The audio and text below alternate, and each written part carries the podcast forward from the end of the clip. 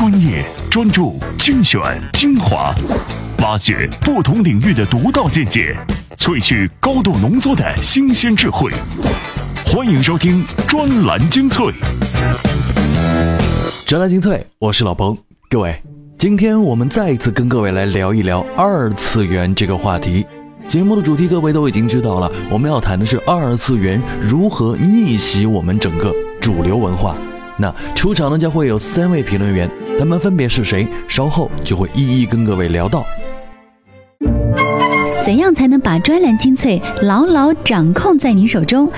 首先，打开微信，点击右上角的加号，选择添加朋友，再选择公众号，然后在搜索框搜索“专栏精粹”，这样您就能找到我们专栏精粹专有的微信公众号。关注之后，根据提示或回复任意文字，您就能牢牢抓住专栏精粹的尾巴。二次元审美偶像之一的初音未来是全世界第一个运用全息投影技术举办个人演唱会的虚拟偶像。当时啊，两千五百张门票被一抢而空，更有超过三万名簇拥通过付费网络直播来观看了整场演唱会。其中九零后就是一个庞大的群体，因此啊，二次元成为了九零后的代名词。但多数研究者忽视了大群体的组成部分，各个小群体之间，其生活习性、兴趣爱好，甚至文化观念都各有不同。且随着互联网二次发展，这种差异有着进一步扩大的趋势。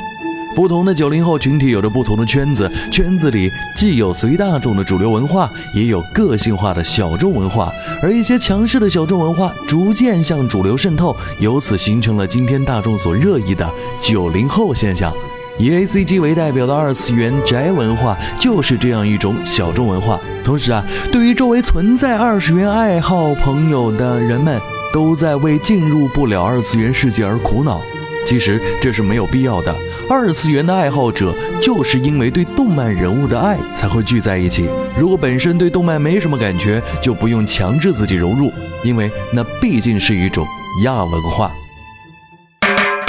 专栏文章：面对二次元审美，主流文化不应缺位。作者：上海大学艺术学院教授葛颖。最近，二次元这个词儿忽然热了起来。九零后成了接力棒者，他们把二次元当成一种信仰，在三次元世界里产生的矛盾需要在二次元世界里得到化解。二次元与三次元所指涉的现实世界所对立，这种对立最显而易见的就是表现形态上的对立。常识人将二次元世界理解为三次元世界的翻版、简版。也就是说，支撑二次元世界的根本逻辑其实来自三次元，二次元世界只是三次元世界的改头换面，目的呢是为了将现实逻辑、价值观以孩子们喜闻乐见的方式传达给他们，因而就需要一个容易盛放幻想的非实体世界，甚至刻意注入一些桀骜不驯的元素，由此坚信二次元世界不可能对拥有压倒性优势的三次元世界构成挑战。然而，互联网的出现却令以上定见。彻底失效了。网络一代的青春从根本上不同于之前所有的青春，他们不必再经由传统媒介来获知世界，主流文化也没有时时刻刻烙印于心中，青春的躁动与叛逆成了常态。互联网表面上是主流文化在新媒体时代的又一个传播平台，实际上它的结构先天是去中心的，如同蜂巢，它抹平了主流文化的权威感，为无数另类视角、意见、旗舰提供了存在与传播的可能。每一代青春文化都会遭遇主流文化以不再适龄为由的强制拆迁，在传统媒介时代，这种悲哀源于没有属于自己的场域。正因此，互联网的出现对青春文化的可持续性以及由此积累的文化力量，便具有决定性的意义。二次元审美的核心是由互联网的虚拟属性与青春的特质共谋的一种世界观，它用萌化、少女化、拟人化的手段，软化了现实世界的运行法则，带有强烈的游戏感和青春乌托邦色彩。它从头到脚插满了大大小小情绪性的标签，显得比世界观更加生动且更加容易辨识。青春文化在互联网中无干扰的连续性生长，归根结底是在生产网络一代的非物质性财富。它为他们反身现实世界占有与支配物质提供了路线图。事实上，经过多年构建的异世界已然不再是一个隐身于互联网深处的乌托邦。随着少年们长大成人，并且拥有了经济能力，二次元审美一定会以一种消费倾向的姿态转化为重塑现实世界的力量。从态势上看，二次元审美正通过两个大的路径向现实世界袭来，并且已经构成对现实的细节改变。其一是形象生产。A C G 作品中的经典人物形象与经典空间气氛被分拆成各种造型元素，成为三次元真人的个性符号和空间标识。这不仅直接催生了美拍、美图秀秀、美颜相机等视像工具类网络产品，更引导了现实中服装、配饰、美容美发、家居装潢、演出市场、电影等行业的产品变革。其二是关系生产。从较早的 BBS 博客到 QQ 空间、微博，并进一步迭代出现微信、陌陌等基于移动互联网的社交类网络产品，这些异世界中不断进化的交往方式，正在迅速改变现实世界中人群的组合、离散规则，以及与之相关的空间样式，由此导致通信、交通、餐饮、酒店、旅游业的产品升级。从文化属性上讲，二次元审美是一种关于逃避的文化。异世界本质上是一个容纳少年烦恼与无因反抗的桃花源。虽然它对现实世界的矛盾与冲突有着曲折的呈现，但其提供的解决方式往往是一厢情愿或者浪漫诗意的。当它被资本推向了现实平台，这款文化产品先天是有漏洞的。听过这篇文章，其实我们会发现啊，要理解二次元文化，理解九零后的这群年轻人没那么难。首先要扔掉“九零后”这个字眼，充分回顾当年自己在高中、大学时候对新事物、人、社会的感觉，把握住那份天真和冲动，然后学会年轻一代的语言，不断的试图从他们的眼睛里面看问题，看到他们所发现的一切，这样就可以了。二次元世界的人们把二次元当做一种信仰，在三次元世界里产生的矛盾需要在二次元世界里得到化解。他们用另一套语法讲话，而这种语法已经深深地影响了三次元社会。他们的本命男神或女神往往对他们有着励志的意义。他们中很多人很宅，但在虚拟世界中有表达的欲望，同时他们也非常的团结。其实，在互联网的世界里面，二次元文化更像是一群草根汇聚在一起形成的文化。他们让世界割裂为现实世界和互联网世界两个部分。二次元世界得到了宿主，二次元世界寄生于网络，而这也是一个第一次获得了不依赖三次元世界而独立存在的物质形态，那就是计算机屏幕。那个屏幕就只能显示二维世界。草根文化打着超越高富帅的口号，倚仗着本土化的语言与生动的形象，成功的实现了逆袭。这的确是一件不可思议的事情。怎样才能把专栏精粹牢牢掌控在您手中？首先，打开微信，点击右上角的加号，选择添加朋友，再选择公众号，然后在搜索框搜索“专栏精粹”。这样，您就能找到我们专栏精粹专有的微信公众号。关注之后，根据提示或回复任意文字，您就能牢牢抓住专栏精粹的尾巴。意见领袖的话题弹药，观点达人的智慧粮草，专栏精粹，全球华语专栏的有声精编。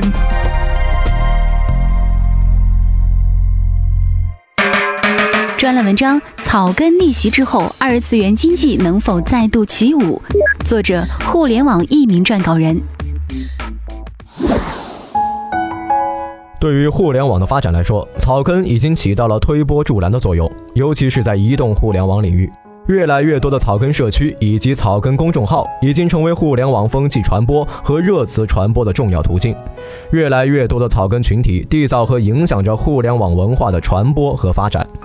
而且，据五八传媒广告联盟的统计显示，互联网文化在很大一部分之上属于草根者的杰作。越来越多的草根群体在成为互联网文化的缔造和传播者的同时，也成为创业的下一个热潮。尤其是在达沃斯峰会后，草根创业已经日渐被提上议程。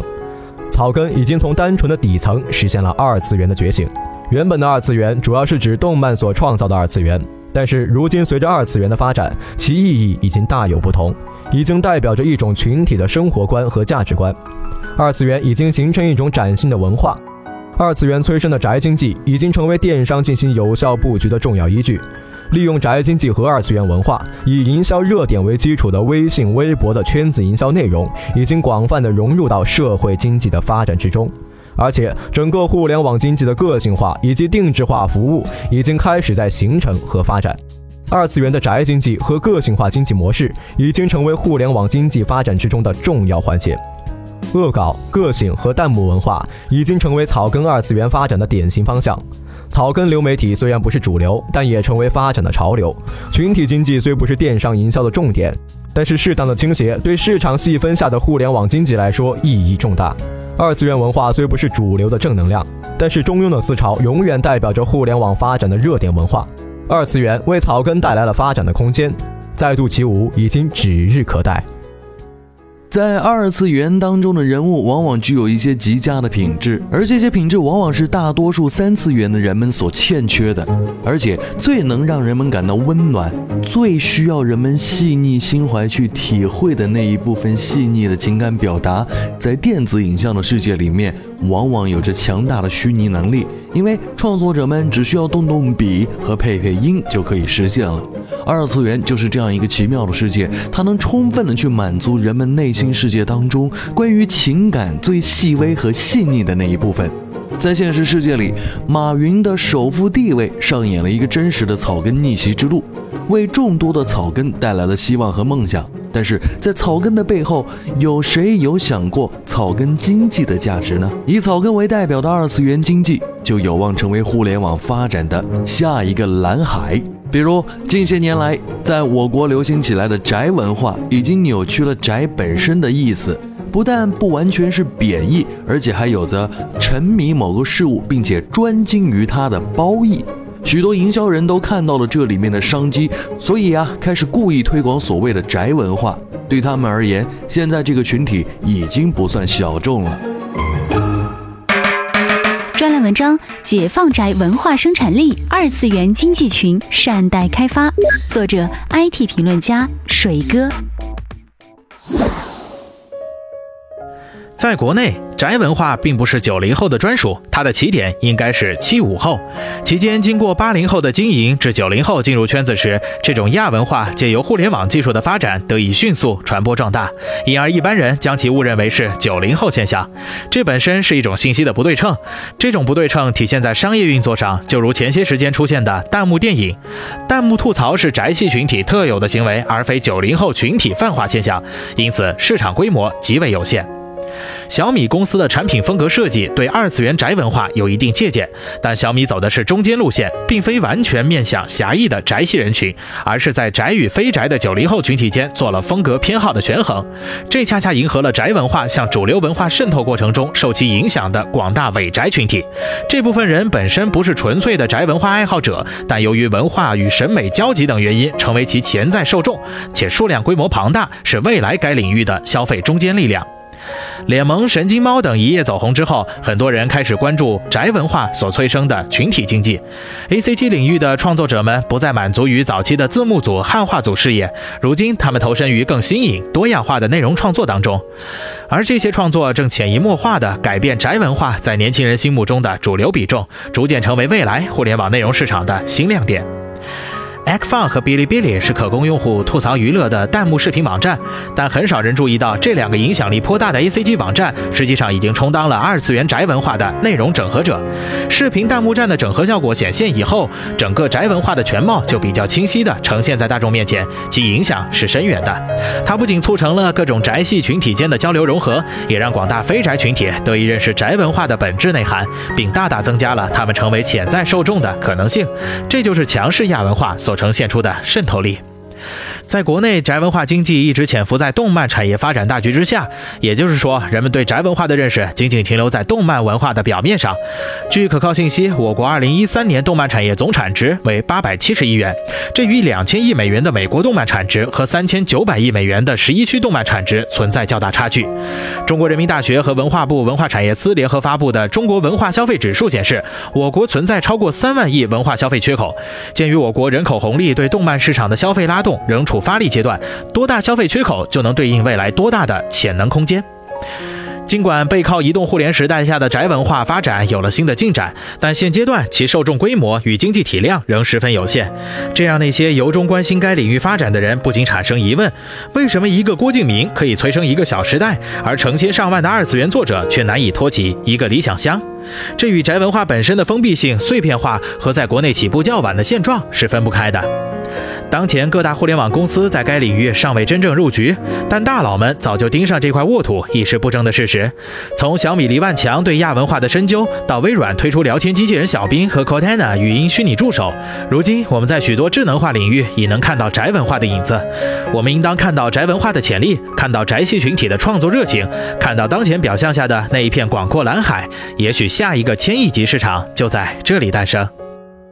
听过这篇文章，你可能会发现，宅其实只是一些人的自然需求。当下社会无非就是提供了足够的条件，让宅闲的便利更加的充分，而且啊，也更加的可行。但宅跟孤僻和逃避不存在必然的联系。OK，今天的专栏精粹到这里要告一段落。最后，不知道还有没有时间跟各位来分享这篇文章啊？不管怎么样，我们也提醒大家，今天各位在我们的微信公众号里面回复“网络社交”或者是“评论机制”这两个关键词，都可以收到一篇文章。它跟各位延展了二次元世界生活观，跟各位来聊聊屏幕社交依赖症以及微信号有关评论区域的事情。专栏精粹，今天的节目就是这样，咱们下期再会。